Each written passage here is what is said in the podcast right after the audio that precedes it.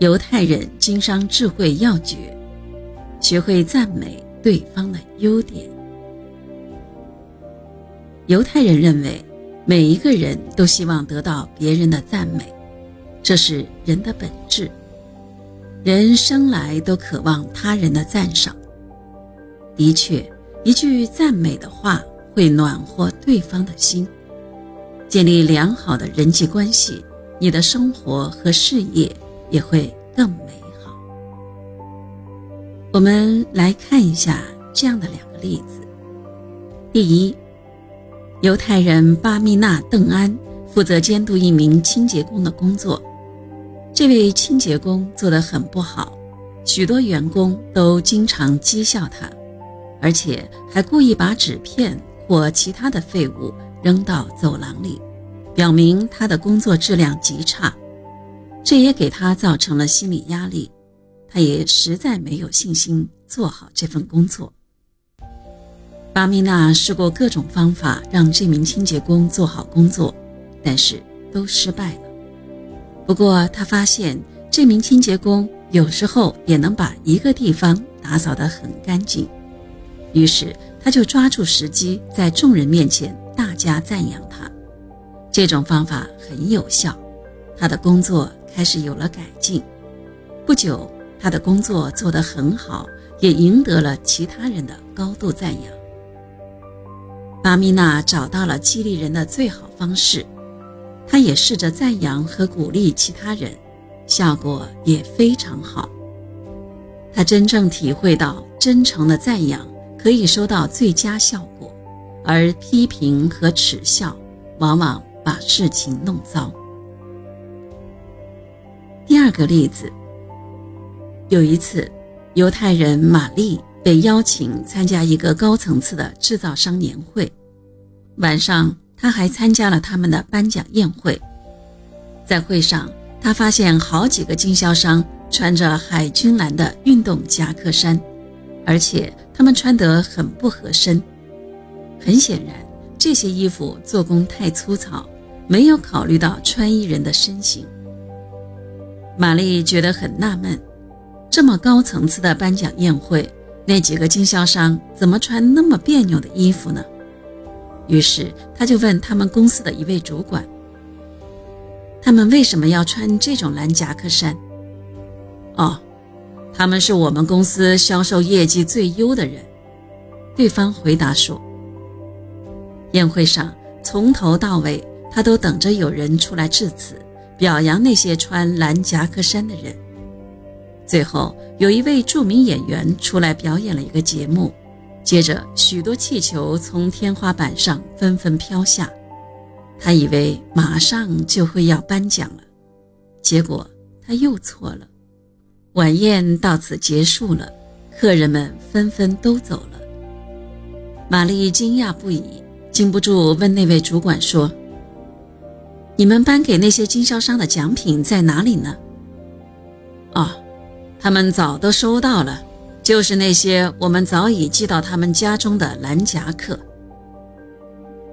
玛丽觉得不可思议，她很难相信一个公司举行颁奖宴会却不公开表扬那些得奖人，在她的公司却不是这样，她从来都不会放过表扬员工的机会。玛丽的公司甚至有一份刊物叫做《掌声》，专门表扬那些优秀的工作人员。这种表扬方式取得了很好的效果，员工的积极性和创造性大大提高了。但是，表扬再好，在你赞美对方的时候，也需要掌握一定的技巧和原则。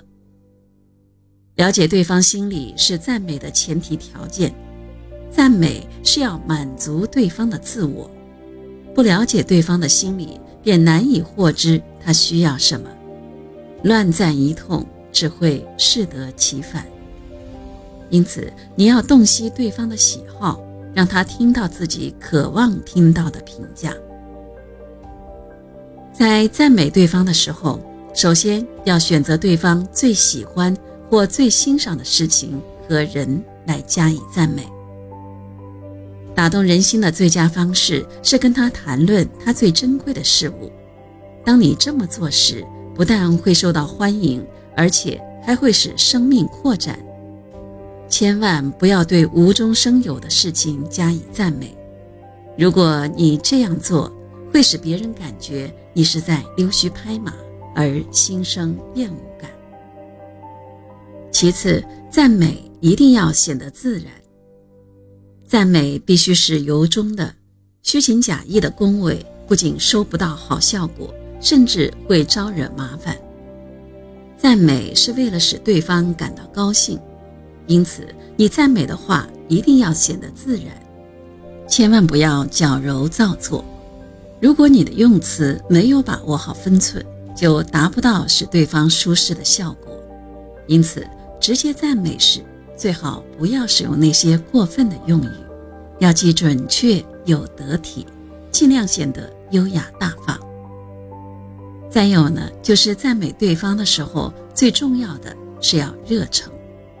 一副冷漠的面孔和一张缺乏热情的嘴是最令人失望的。因此，赞美对方的时候，最重要的是要热诚。每个人都真是真心诚意。它是人际交往中最重要的尺度。英国专门研究社会关系的卡斯利博士曾经说过：“大多数人选择朋友都是以对方是否出于真诚而决定的。一两句敷衍的话，立刻会被人发觉你的虚伪；而且毫无根据的赞美，也会让对方觉得你不怀好意，进而会引起他对你的防范。”赞美对方的时候呢，还必须具体而恰如其分，因为赞美时越具体明确，它的命中率就会越高。我们赞扬对方的时候，不一定非是一件大事不可，对方的一个很小的优点或长处，只要我们能给予恰如其分的赞美，同样能收到好的效果。赞美对方还应该要具有独到之处，对方经常听到相同的赞美就已经很麻木了，一般不会心动，有时甚至会感到说话的人只不过是已经形成习惯了而已。所以，要想使赞美真正起作用，就应该尽量使自己的赞美新颖一些，与对方有可能经常听到的赞美有所不同，因为新鲜的东西。更能引起人的重视。最后呢，赞美对方一定要学会找准时机。我们要善于把握时机，该赞美的时候应该及时赞美，不要在赞美对方时同时赞美其他人，除非是对方喜欢的人。即使你赞美他人，也是要给对方做一些铺垫，而且要适时适度。赞美要选择时机，否则即使你再富有诚意，也可能会造成负面的效果。